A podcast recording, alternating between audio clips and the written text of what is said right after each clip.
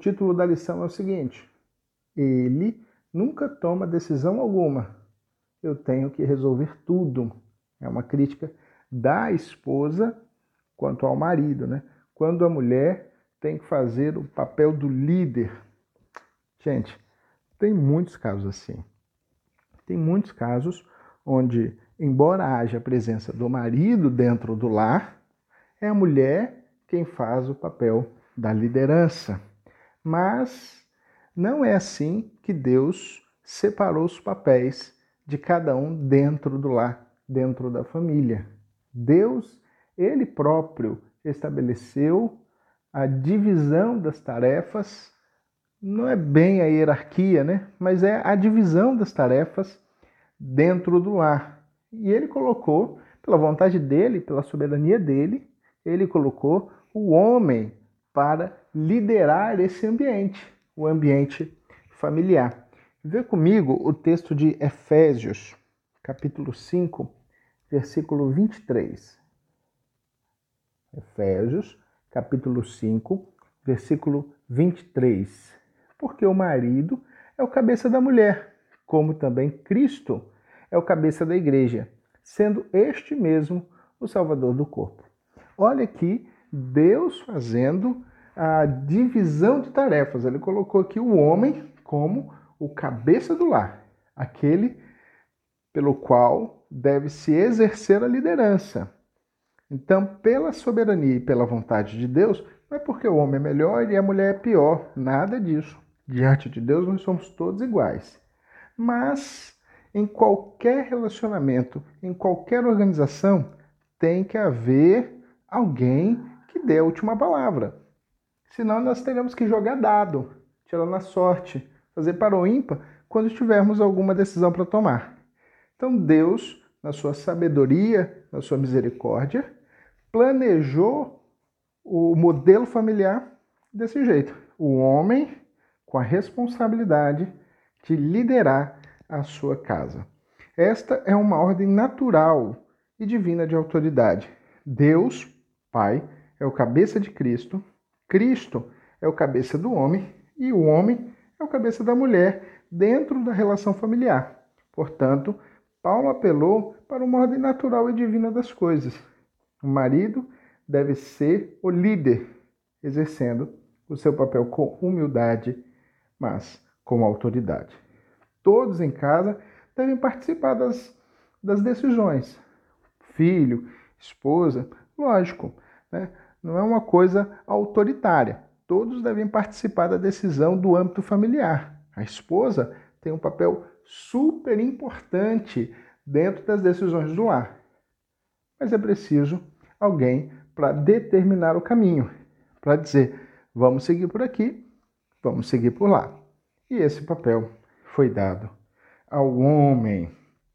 Quando a inversão deste princípio acontece, ou seja, quando o homem não exerce o seu papel de líder dentro do lar, a mulher, muitas vezes, embora não querendo, exerce essa função, exerce essa liderança, a família não vive a qualidade de vida programada por Deus. Nós temos uma responsabilidade, nós homens, de liderar, de liderar com amor, de liderar com carinho, de liderar com responsabilidade, mas de liderar. A esposa espera isso de nós. A esposa espera esse nosso papel de liderança, esse nosso papel de comando, esse nosso papel de proteção. Então, homens, é um apelo agora para os homens. Exerça o seu papel de líder dentro da sua casa. Líder não autoritário, líder com sabedoria, respeitando a esposa, os filhos, tomando decisões em conjunto quando for necessário, mas a família precisa saber que ela é liderada e liderada por você e por mim, homens do nosso lar. Tem tem vários exemplos de famílias desestruturadas porque o homem simplesmente negligenciou a sua tarefa de liderar o seu lar. Quando o homem negligencia a sua tarefa de liderança, ele dá um mau exemplo para os seus filhos. O seu filho, vendo o mau exemplo do pai, vai ter também um casamento frustrado mais à frente, porque não vai saber liderar a sua casa, porque não aprendeu o exemplo com o seu pai. Então, lidere o seu lar e ensine o seu filho a liderar ao lado dele através do seu exemplo.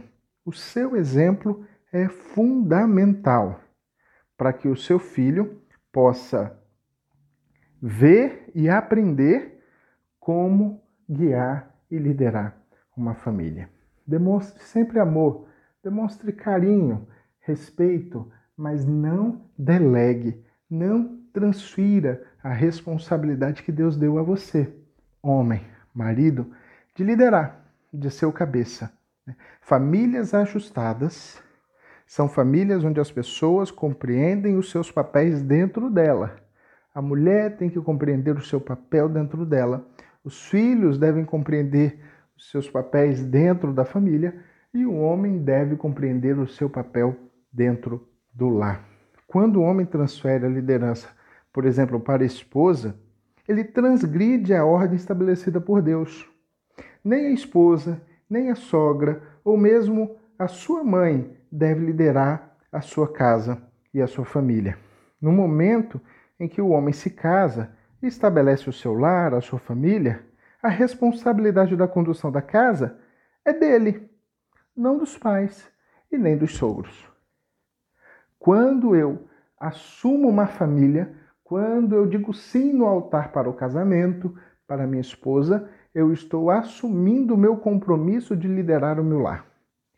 Eu não posso transferir essa responsabilidade para o meu pai, para minha mãe, para o meu sogro, para minha sogra e nem para minha esposa. Tenho eu que liderar. E se eu tenho dificuldade disso, eu tenho que pedir a Deus eu tenho que pedir sabedoria, eu tenho que pedir compreensão a Deus. E Deus dará. Quando nós pedimos sabedoria a Deus, Ele derrama sabedoria em nós. Ele nos preenche de sabedoria, Ele nos ensina e Ele nos capacita. Se Ele nos chamou para ser líderes do nosso lar, Ele há de nos capacitar. Agora nós precisamos assumir essa postura. Tem dificuldade de liderança? Peça a Deus. Aprenda, leia, é, peça conselhos, mas não delegue a responsabilidade de delegar, de liderar o seu lar. Não delegue isso à sua esposa. Não é papel dela. Deus não há de cobrar dela a sua falta de liderança. Há de cobrar de você.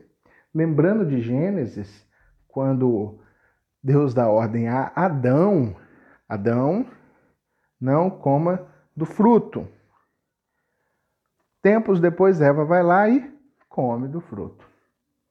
Deus vai cobrar de Eva? Não. Deus vai cobrar de Adão, porque Deus deu a ordem a Adão. Deus não deu a ordem a Eva. Se Deus tivesse dado a ordem a Eva, Deus tinha cobrado de Eva. Mas Deus não deu a ordem a Eva. Deus deu a ordem a Adão. Então Deus foi a Adão. Adão, por que comeste do fruto? Não falei que não era para comer, rapaz. O que, que você fez? E aí Adão tenta o quê? Jogar responsabilidade para Eva. E Deus não aceita. Quando eu assumo a responsabilidade de ter uma família, eu estou assumindo uma responsabilidade de liderar essa família. E Deus vai nos capacitar para isso. Deus vai nos capacitar para liderar da melhor maneira possível, sempre aos pés de Jesus.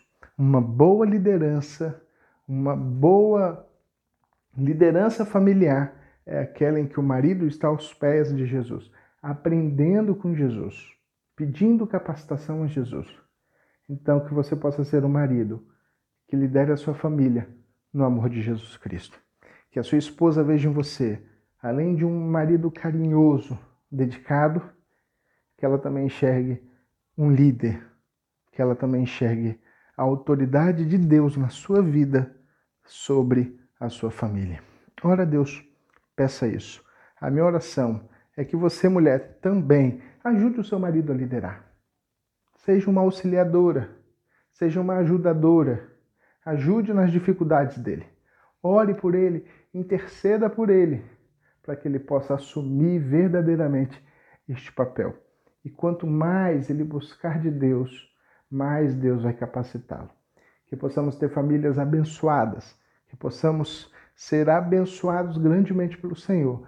Teremos casamentos abençoados para abençoar. Que Deus possa usar a minha família, a sua família, como um instrumento, como uma ferramenta para alcançar outras famílias. Mas para isso acontecer, eu preciso primeiro ajustar a minha família.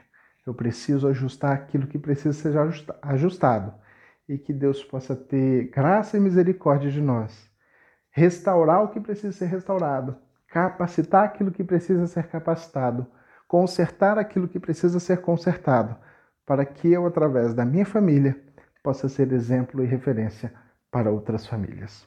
Irmãos, Deus abençoe cada um de nós, que possamos passar por este momento de extrema aflição, mas sempre com confiança de que Jesus é conosco. Ele prometeu estar conosco até o final dos séculos. Nós vamos passar por isso em breve, novamente, nas nossas reuniões da classe dominical, no culto para louvar ao Senhor, na rua, caminhando e andando livremente, porque Deus teve misericórdia de nós. Que Deus possa te abençoar grandemente e obrigado por você ter gastado né, ou investido o seu tempo ouvindo esse podcast.